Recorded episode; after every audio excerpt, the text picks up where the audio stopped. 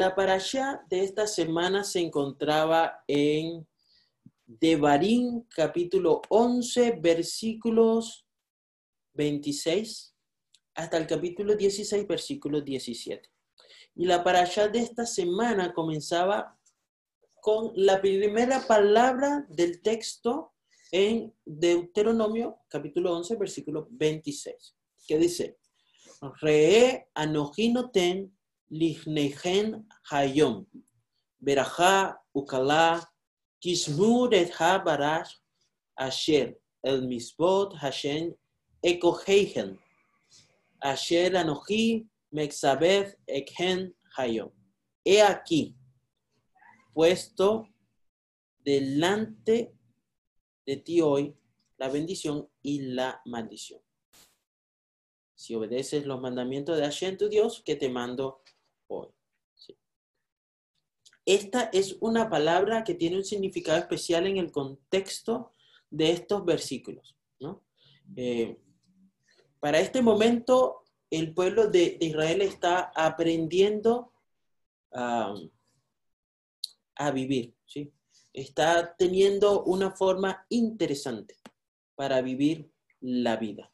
Bien, eh, e, esta palabra re, eh, tiene, tiene un significado bastante especial, ¿no? Es mirar, ¿sí? Prestar atención, ¿sí? Ver. Muy bien. Ahora, hay, otra, hay otra cosa acá muy, muy interesante en esta en esta parasha.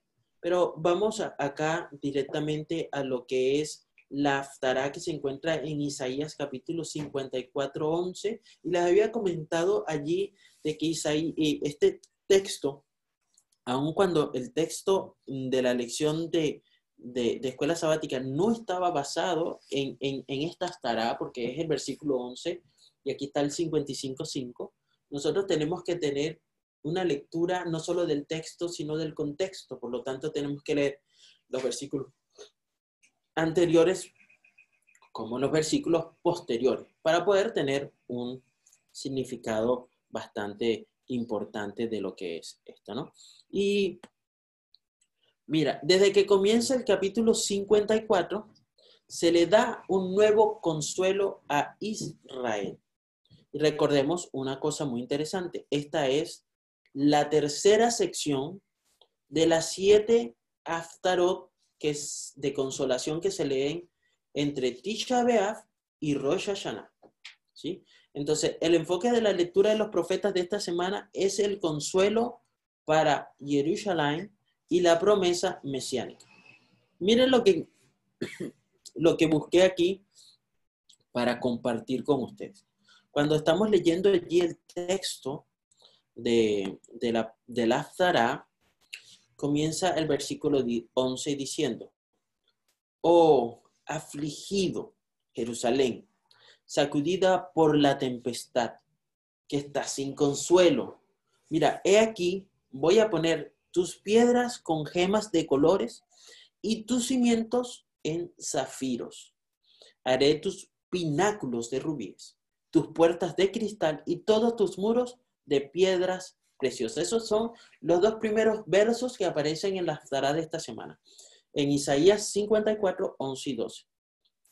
Y estoy seguro que a ustedes se le vino a la mente esta imagen y rápidamente se fueron a Apocalipsis capítulo 21, versículos 10 al 11, donde, donde en Hikalut, ¿verdad? Nos dice eh, es el 10, el 11 y el 18. Y me llevó el Ruach a una montaña grande y alta y me mostró la gran ciudad, la Jerusalén Kadosh, que descendía del Hashamain de Hashem. ¿Sí? Em, teniendo la gloria de Hashem. Su luz era como una piedra preciosa, como una piedra de jaspe clara como el cristiano. También tenía un muro grande y alto con doce puertas y doce ángeles en las puertas. Y nombres escritos en ellos, que son los nombres de las doce tribus de los hijos de Israel. La construcción de su muro era de jaspe y la ciudad era de oro puro como vidrio transparente. Ese es un texto que enlaza la Aftara y los escritos apostólicos. Y fíjense que ahora eso en, el, esos primeros versículos, pero el 13 y el 15 dice que estos tiempos son refrigerios. Primero estoy dando un resumen y luego vamos a entrar un poquito más en contexto, ¿no? Son una, en esta era mesiánica, ¿no? Este es el mejor consuelo que puede recibir o que podría recibir Jerusalén. Compara la ciudad antes, ¿verdad? O la ciudad actual de Jerusalén con lo que sigue ahora en Isaías capítulo 54. Dice, todos los Benei serán enseñados por Hashem, y grande será la paz de sus Benei. En justicia serán establecidos, estarán lejos. Esto está en Isaías 54, 13 al 15. Estarán lejos de la opresión, porque no temerás, y del terror, porque no se acercará a ti. Ciertamente se reunirán, pero no por mí. El que se junte contra ti, caerá por ti. La perspectiva aquí que pone Hashem es diferente a la nuestra. ¿sí? Él ve que hará. Él habla y sucede. Recuerdan que les había comentado de lo del poder de la palabra, que Hashem habla y trae a la asistencia. Hashem habla y eso sucede. ¿Sí? Y es interesante porque cuando hablamos de las promesas y hablamos de que el pueblo de, judío fue rechazado, pero aquí dice que él habló y sucedió. Y aun cuando eh, es una profecía mesiánica, se va a cumplir tal cual como él dijo. Si no, Hashem quedaría como un Dios mentiroso, como un Dios que no, que no cumple sus promesas. Pero aquí vemos que él ve lo que hará, él habla y sucede. ¿Sí? El versículo 17, ¿verdad? A menudo ha sido ah, reclamado por otras personas para decir, o curiosamente, no tienen respeto por Jerusalén, por sus habitantes, ¿no? Pero debemos entender de que esta promesa fue para Jerusalén. Dice 54:17, ningún arma forjada contra ti prosperará, y toda lengua que se levante contra ti en juicio, tú condenarás. Esta es la herencia de los siervos de Hashem y su justicia viene de mí, dice Hashem. Pero fíjense que al leer esta escritura está hablando de, de qué? Del pueblo de la ciudad, del lugar donde va a estar allí. Recordemos que estamos en un contexto donde está hablando de una profecía mesiánica, en la cual Hashem ya ha restaurado, ya ha colocado puertas, ya ha colocado este, estandartes, ya ha colocado nombres a este sitio. Y entonces sobre esta construida ya no habrá nadie que se levante contra ti. Y podemos recordar entonces en otra parte de los escritos apostólicos donde vemos a un ser que se va a levantar y va a tratar de hacer que guerra contra esa ciudad que va a estar, ¿no? Acá luego de, de, ser restaurada la tierra, ¿no? Eh, lo importante es no solamente leer la referencia de los textos que estamos haciendo, ¿no? Sino que tenemos que leer los versículos anteriores y posteriores para el contexto, ¿no? Y, es interesante porque eh, cuando leemos la, el Tanaj o los escritos apostólicos, pareciera que cada capítulo cierra un ciclo de lo que estás leyendo. Pero el capítulo fue expuesto por el hombre. ¿sí? Así que esto que nosotros vemos aquí es simplemente ah, algo como para ayudarnos a leer, ¿no? Este, pareciera que corta directamente la continuación de un pensamiento o de una profecía, pero en este caso Isaías 54 y 55 están hablando el mismo, el, la misma, el mismo texto, ¿no? Así que la, la continúa, ¿sí? A lo largo del, del capítulo 54 y va más allá en el 55. Dice, todo el que tenga sed, dice el capítulo, versículo 1 del capítulo 55, venga a las aguas. Y ustedes que no tienen dinero, vengan, compren y coman. Sí, ven, compra vino y leche sin dinero y sin precio. Eso está en Isaías 55.1. Y vieron que si mm, este, les gusta la fiesta de Sukkot, ¿les gusta Sukkot? ¿Recuerdan cuál es Sukkot? ¿Sí? La fiesta de las cabañas. ¿Sabes qué? Allí Yeshua cita, ¿no? Dice, en el último día, en Juan 7:37, en el último día, ese gran día de la fiesta, la fiesta de Sukkot, Yeshua se pone de pie y clama diciendo, ah, que no saben qué clama diciendo ahí. Si alguno tiene sed, venga a mí y beba. ¿Sí?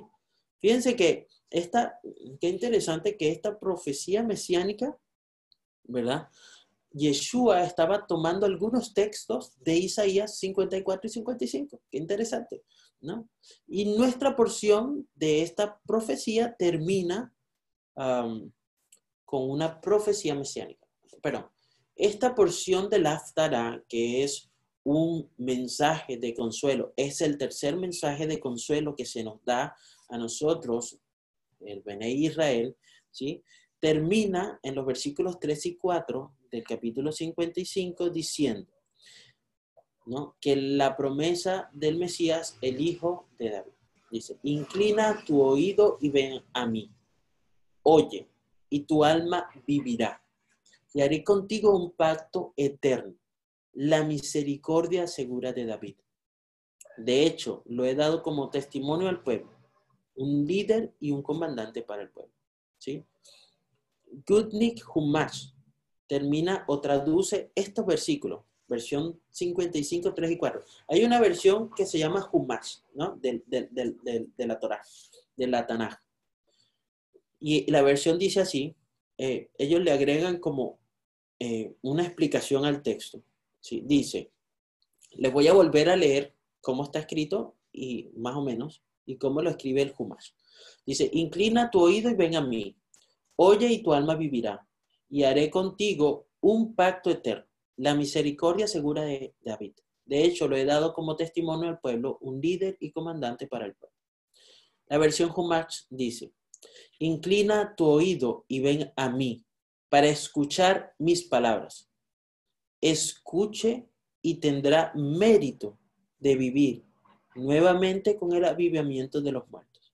Haré un pacto eterno contigo, tan duradero como mi lealtad a David. De hecho, he hecho su dinastía perdurable como una prueba para las naciones, que mi palabra siempre permanece, y Mashiach, el Mesías, su descendiente será un gobernante y un líder de las naciones. Qué poderoso pensamiento, ¿no? Podemos encontrar en esta finalización para la Zara de esta semana. Mirad, re, mirad, Él viene y viene a consolar a la afligida Jerusalén, viene a establecer su reino y su santo trono dentro de sus muros viene y trae consigo su recompensa. ¿Y qué es lo que nosotros debemos decir ahora? Que tenemos esa esperanza, que sea pronto y que sea en nuestros días. Así que, aún así, que ven pronto Hashem Yeshua. Ahora, fíjense que hay algo acá un poquito más profundo, ¿no?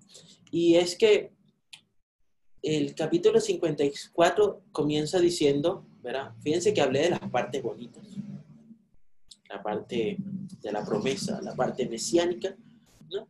Pero tenemos que leer todos, como le decía, no solo la referencia, sino el contexto. Y cuando nosotros leemos, dice allí comenzando en el versículo 7, por un breve momento te abandoné, pero con gran rajamín tendré compasión de ti. Dios no es un, alguien que pueda arrepentirse de las cosas o las elecciones que ha hecho. ¿Sí?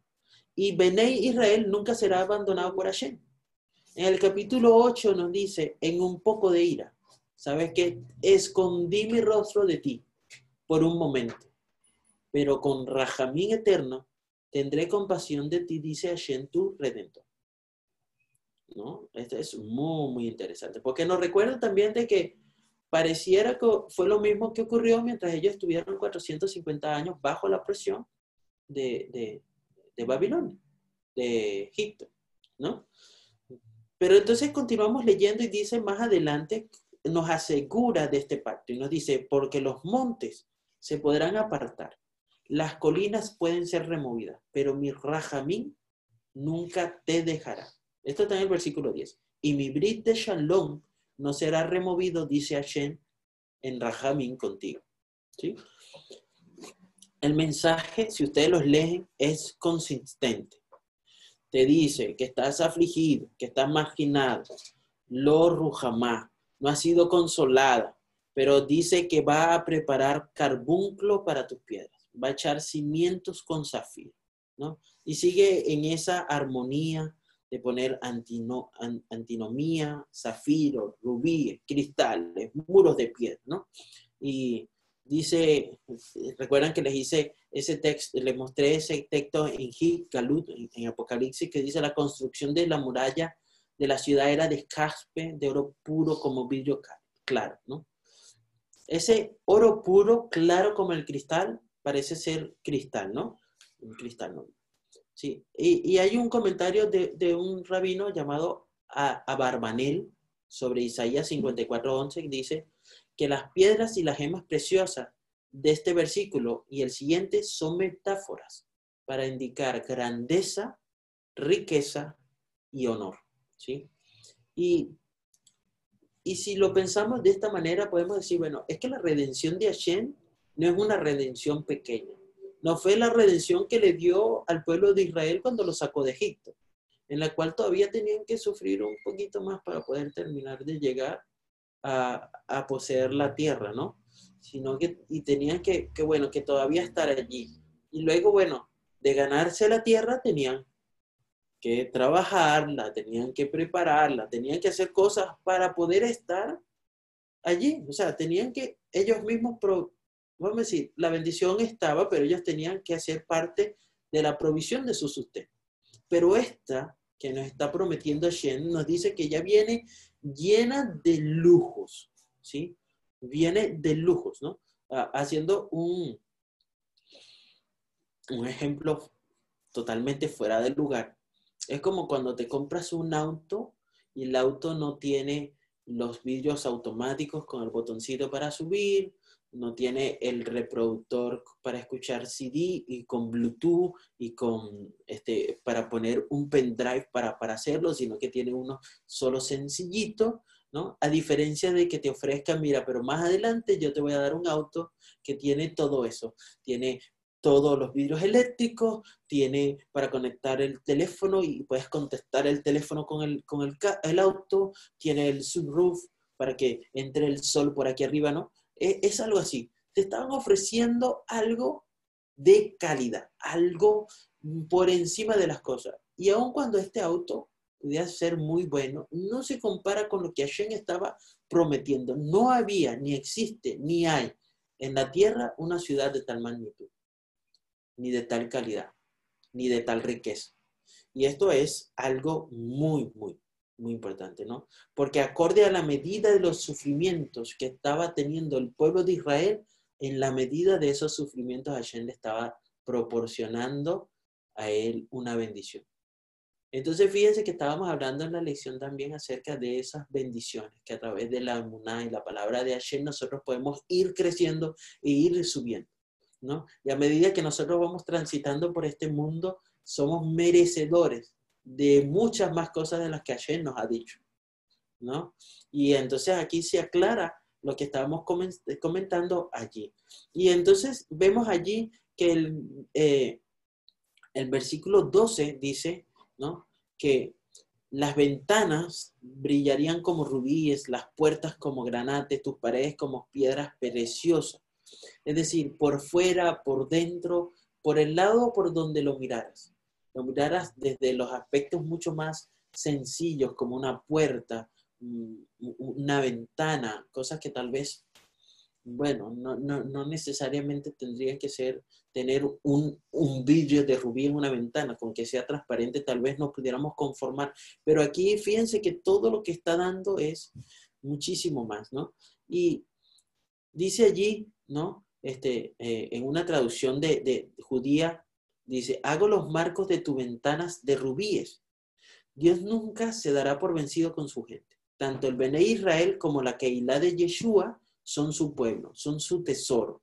Y Él hará lo que sea para su pueblo. No solo Dios cuida de su gente, no solamente Hashem cuida de tu casa, no solamente Hashem cuida de tu tierra, sino que también cuida de las futuras generaciones. Y vamos a detenernos, porque este texto es espectacular. Está en el versículo 13 del capítulo 54. Dice, ¿no? Hablando de que Hashem va a cuidar de las generaciones futuras. Todos tus hijos serán enseñados por Hashem. ¿Por quién van a ser enseñados? ¿Quién va a ser maestro? Sí. Hashem. Y tus hijos tendrán Shalom Raf. Eso significa Shalom Raf, ahí en hebreo, es paz completa. ¿Sabe? Los niños de este mundo futuro serán enseñados directamente por Hashem. Y este estudio producirá en ellos shalom. ¿Sí? Sería mucho mejor de lo que ellos pueden tener hoy en día. Y si todas las naciones estudiaran, escuchen, porque esto nos, esto es impresionante cómo ha estado casada la lección con la. Si todos estudiaran la palabra de Hashem en lugar de fabricar armas, entonces detendrían toda la destrucción. Comenzarían a entender el significado del sexto mandamiento que dice, no matarás. Y esta es una utopía hoy día, ya que mientras Hashem y su Mashiach no se les dé el poder completo en este mundo, no habrá shalom. Es decir, todo lo que nosotros podamos proveer a Alexander, a Michelle, a Gabriel, no es suficiente para que ellos tengan shalom en este mundo. Aun cuando se dediquen al estudio de la Torá, aun cuando se dediquen, no significa que en el mundo habrá shalom. Vamos a tener shalom personal en nuestra vida, sí, pero no habrá shalom en el mundo. Pero el shalom Raf que ofrece Hashem es total y completo, ¿sí? Y termina allí el texto en el capítulo, versículo 14, dice que en Sedaká serás establecida. Sedaká. ¿Qué es Sedaká? Sedaká es justicia. Y esa justicia no viene del hombre. No es que el hombre para alcanzar la paz va a imponer su justicia. No hay justicia que no provenga de Hashem, que sea buena, tan buena como para imponer paz total en el ser humano y en toda la humanidad. No hay.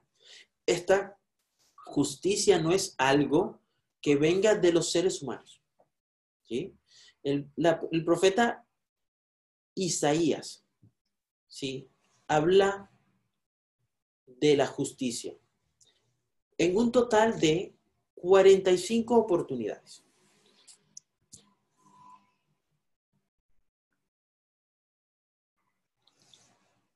La Biblia menciona 89 veces la palabra justicia y solo 45 están escritas en el libro de Isaías. La mitad del total de todas las, de todas las ocurrencias. Romanos 3:20 nos dice, porque solo por la misbot de la Torah, sin emuná del lev, ningún ser humano será justificado delante de Hashem nuestro Dios. Pues por medio de la Torá viene el Da'at del pecado. Es evidente que todo aquel que busque la justicia a través de la observancia la Torá no la encontrará. Bueno, aquel que busque la justicia a través de la observancia de la Torá no la encontrará descubrirá que está luchando toda su vida contra su inclinación al mal y su propia la naturaleza sin conseguir la victoria. Pero lee el versículo 21, porque acabamos de leer el versículo 20 en Romanos, y dice, pero ahora, aparte de la Torah, la sedacá de Hashem, nuestro Dios es manifestada, atestiguada por la Torah y los Nevi'im es acerca de tal justicia, la justicia de Hashem que Isaías habla todo el tiempo en su libro. Ahora fíjense, ¿no? Porque seguro que cuando les dije que con la Torah, la observancia de la Torah no era suficiente para encontrar la justicia, seguramente se quedaron así como que, ¿no? Pero es leyendo el contexto de lo que estamos hablando. No se forma un pretexto, se encuentra entonces una salida, un mensaje de consuelo, un mensaje de aliento para cada uno de nosotros. La sedaká de Hashem, solo su justicia, nuestra, en nuestro Hashem, nuestro Dios, solo a través de él se manifiesta y se atestigua por la Torah y los Nevim. Bien. Ahora fíjense que interesante, nosotros hemos estado leyendo este librito. ¿Lo ven? ¿Eh? Es, es um, acá. El Nuevo Testamento, ¿no? Este. Este, este tiene un, um, mientras vas leyendo, te va diciendo los textos que están, que vienen de, de, de, la Tanaj. ¿Sí? Y, y, bueno, ahí leemos en Hechos 10. Hechos 10 dice, hay, un texto, con esta historia vamos a terminar porque les prometí hablar de un personaje eh, que estaba aquí, eh, se me perdió hecho. Bueno, eh, dice, no comas la para allá, la para allá, en la para allá. Eh, en, en Devarín 14, 3 al 21 decía, había una sección que decía, no comas cosas detestables, ¿no? Y habla ahí de las cosas que se podían comer y no, ¿no? Y algunos cristianos argumentan, pues, que, o creyentes de Yeshua, que no necesitan practicar ninguna cosas de las que aparecen allí en la Torah, ¿no? Y hoy en día ustedes pueden ver que muchas denominaciones comen cerdo, conejo, rana, cosas detestables. Y el capítulo 10 es un texto ¿no? interesante porque Cornelio manda a llamar a Pedro. Eh, era un centurión, este Cornelio, y, era conocido como el italiano. ¿no? Esta versión dice que era el italiano. Eh, y él y toda su familia eran devotos intemerosos de Hashem. Realizaba muchas obras de beneficencia, ¿sí? muchas misbot para el pueblo de Israel y oraba a Hashem constantemente. Un día, como a las 3 de la tarde, tuvo una visión. Vio claramente un malaj de Hashem que se le acercaba y le decía: Cornelio, ¿qué quieres, señor? Le preguntó Cornelio, mirándolo fijamente y con mucho miedo. Hashem ha recibido tu tefila y tus obras de beneficencia como una ofrenda, le contestó el malaj. Envía de inmediato a algunos hombres a Jope para que hagan venir un tal Simón, apodado Pedro. Ahí era Simón llamado Kefa, ¿no? Eh, eh, el nombre allí hebreo, ¿no? Y eh, este, este, este Cornelio estaba viviendo en Jaffa. Jaffa es un lugar que está al sur de Tel Aviv, ¿no?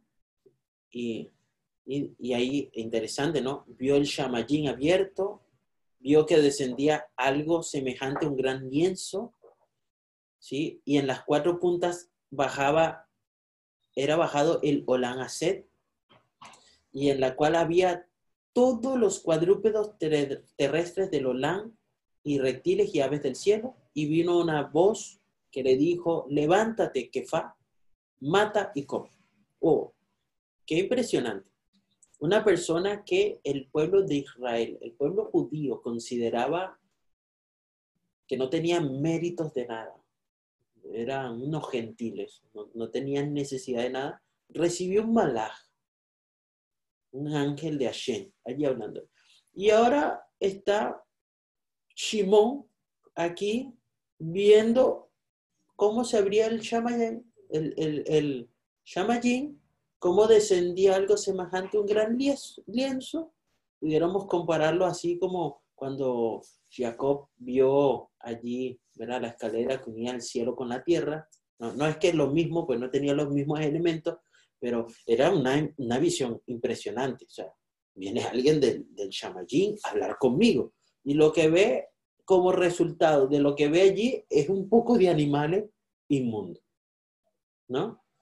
Y entonces eh, Shimon reacciona de manera radical y esta respuesta es bastante interesante para nosotros porque enseguida dijo, no, yo no hago eso.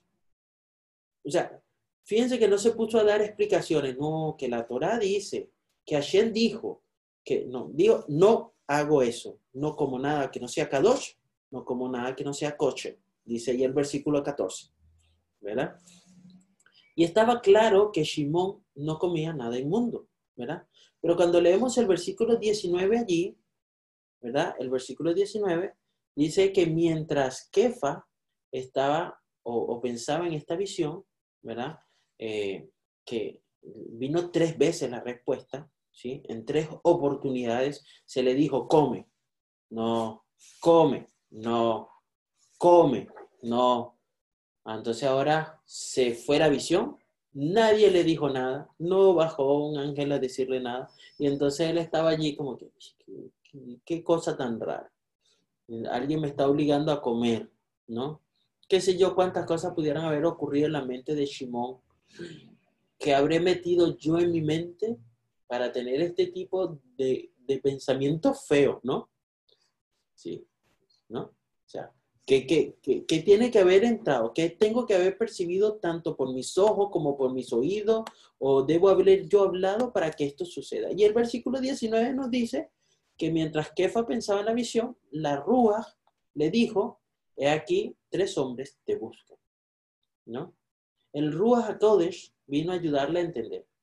Dice, el versículo 19 y 20 le dice, mientras Pedro seguía reflexionando sobre el significado de la visión, el espíritu de Hashem dice, mira Simón, tres hombres te buscan, date prisa, baja y no dudes en ir con ellos, porque yo los he enviado. ¿No? Esta no es todavía una explicación clara de la visión que tuvo Kefa, Simón, ¿no? Eh, pero el versículo 15 y 16 15 y 16 tienen una respuesta ahí interesante. Dice, por segunda vez le insistió la voz. Y dice, lo que Hashem ha purificado, tú no le cambies el nombre. Tú no le cambies el significado. ¿No? Y, y mientras Kefa dudaba sobre lo que había visto en la visión y lo que debería significar, el Ruach estaba tratando de enseñarle algo. ¿verdad? Y le dice, he aquí los hombres que habían sido enviados por Cornelio llegaban y preguntaban por Simón. Se pararon fuera de la puerta, ¿verdad? Ahí en el versículo 17 y 18. Y llamando a ellos preguntaron a Simón, que tenía por su nombre Kefa y que moraba allí. Mira, de Cesarea a, a Jaffa, ahí, ¿no? Donde estaba eh, estaba Cornelio, era 52 kilómetros, son 32 millas, ¿sí? Este, y por allá había una guarnición romana, ¿verdad? Con un centurión, y que tenía 100 soldados. Ahí donde estaban ellos no, habían, no vivían romanos, no vivían romanos, y entonces, pues, tenían cierto prejuicio los judíos con, los, con la gente. Habían sido tres soldados romanos enviados por Cornelio a buscar a Simón. Y aquí esto es interesante, ¿no? Eh, porque Simón, por supuesto, Cornelio, por supuesto, era un gentil, ¿no? Y Simón Kefa no tenía intención de hablar con una persona que no fuera judío. No estaba ni meramente impresionada su mente a aceptar o simpatizar con alguien que no fuera judío. O sea, simplemente no pasaba por su mente. Por eso allí no, no vivían romanos. Eran, vamos a decir, como bastante ortodoxos, ¿no? Eran bien, bien cerraditos ellos de mente, ¿no? En, ese lugar. ¿Sí? Y mucho menos iba a permitir ni entrarlos venir, ni simpatizar con ellos, ni mucho menos ir para su casa. ¿Por qué? Porque eran personas que entendían que si yo puedo ir allá, me pueden hacer servir comida impura, ¿no? Esto, esto es ahí. Pero era esencial que el Ruach Elohim prepararlo para su nueva tarea. Fíjense que el versículo 20 dice que los gentiles eran considerados como inmundos por los, por los judíos, ¿verdad? Y por lo tanto el Ruach le dijo, lo que Hashem ha limpiado, tú no lo llames no kosher. Desde que Shimón recibió la visión, comprendió cuál era su vocación. Y dijo la revelación, levántate pues y desciende, ve con ellos y no dudes nada, porque yo los envié. Y continúa diciendo el versículo 21. Entonces Kefa descendió a los hombres que habían sido enviados por Cornelio y les dijo, he aquí, yo soy al que buscan. ¿Cuál es la causa por la cual han venido? Y la respuesta es maravillosa. Mira, versículo 22. Dice, nosotros, ¿verdad? Cornelio, el capitán, un hombre sadik, primera, primera parte. Fíjense que estos son unos gentiles, no tienen nada que ver con costumbres judías, no tienen nada que ver con Hashem, no tienen nada que ver con kosher, no tienen nada que ver con Sedaká, no tienen que ver nada con, con diezmo, son, son soldados, dice. Cornelio, un hombre sadik, uno que es Jireh Hashem, uno que tiene testimonio top, un testimonio bueno, entre toda la nación de los Yaudín. En, en toda la nación judía, él es considerado eh, sadik, justo, temeroso de Dios, con testimonio bueno entre todas las personas y tuvo instrucciones directas de Hashem a través de un malach, a través de un ángel, de hacerte ir a su vallit, a su casa, para oír tus palabras. ¿Sí? Fue una libera, verdadera liberación para Kefa. Saben, el hablar dentro de sus propios eh, términos, ¿sí? En su propia, en su propia voz, en su propio eh, lenguaje, en su propia terminología, lo hizo descansar, ¿sí? Porque un hombre justo, temeroso de Dios y que, que se hablaba bien de él en el pueblo judío y dirigido por un, un ángel, ¿sí? Eh, Kefa entendió que estos tres soldados no eran soldados cualquiera, ¿sí? O que eran cualquiera de, los, de la parte de la guarnición del centurión, porque utilizaron términos religiosos, ¿sí? Y todas estas expresiones no se encontraban en el vocabulario de ningún soldado. Cornelio ya era un misionero entre sus soldados y algunos de ellos ya se habían convertido al Dios de Israel. Las palabras que, que Kefa escuchó, que Shimón Kefa escuchó lo consolaron. Estamos hablando de consolación.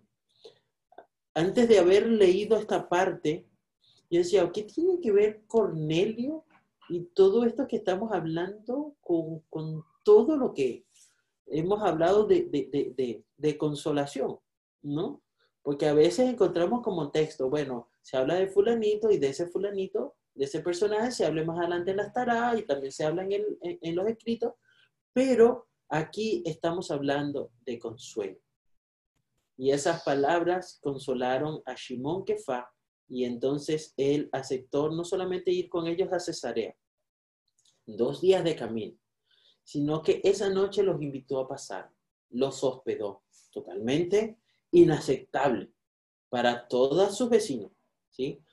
Al día siguiente se fue con ellos y llegaron al otro día. Y cuando llegaron, había decenas de creyentes judíos en varias ciudades de Israel, incluso en lugares donde Yeshua no había llamado, no había viajado. Cornelio los estaba esperando a ellos. y había reunido amigos, parientes cercanos. Parientes cercanos y amigos. Qué buen ejemplo para ti para mí hoy. ¿Sí? Porque ¿qué hacemos cuando un pastor o un rabino o un sadik nos visitan? Cerramos nuestras puertas, cerramos la ventana para que nadie nos ve, para que nadie pueda estar interesado en la besora. Porque, ¿saben? A veces pensamos en las consecuencias de mostrarnos afuera, de que alguien no nos vea. Sí, entendemos toda la parte de lo que nosotros estamos tratando de hacer. Y tal vez así esto nos puede llegar a enclaustrarnos, cerrarnos, como aislarnos de la gente. Pero Cornelio tenía muchas cosas que aprender también. Llegó Chimón Kefa y este se le abalanzó sobre los pies a Dora. Pero Kefa lo levanta y le dice, mira ya, tranquilo, yo soy igual que tú, soy un hombre y estamos aquí. Yo estoy aquí porque estoy dispuesto a aprender. Debe haber pensado Shimon. Y Cornelio estaba allí porque también estaba dispuesto a aprender. Cuando nosotros dejamos que la palabra de Hashem trabaje en nosotros, entonces todas estas cosas maravillosas que vienen siendo bendiciones para cada uno de nosotros también, ¿verdad? Pueden tener un valor. Así que nosotros hoy hemos abierto la, la ventana, no sé si se ve ahí tenemos abierta nuestra ventana. Porque nosotros no quisiéramos escondernos. Si nosotros quisiéramos de que, bueno, todos los sábados ha estado, todos los Shabbat la, abrimos, ¿no? Pero queremos que no importa si alguien se pare y escuche, porque no sabemos a quién, judío o no, el Ruach los está llamando y lo está preparando. Y no es de un momento, sino que ha preparado su corazón hace mucho tiempo. Y si nosotros estamos dispuestos a decir, mira, yo me puedo ah, salir y decir, no importa, no es lo que yo diga, no es lo que yo piense, es lo que Hashem ha preparado. Y si Él dice que es allí, si Él dice con esa persona, si Él dice que ese es el lugar, pues yo me levantaré y aprenderé y también desaprenderé lo que tenga que, hacer. Para entonces, cuando esto ocurra, ¿verdad? Nosotros estaremos mucho más cerca en nuestra era, en nuestros días, para recibir al Mashiach, ¿verdad? Y poder estar en esa Jerusalén llena de oro, de jaspe, de antimonio, de piedras preciosas, de, ventanas lindas, de, de puertas grandes y, poderosas que nos indican o nos refieren la grandeza de las cosas que Hashem ha preparado para nosotros. Que Hashem les bendiga y les guarde en este día de Shabbat.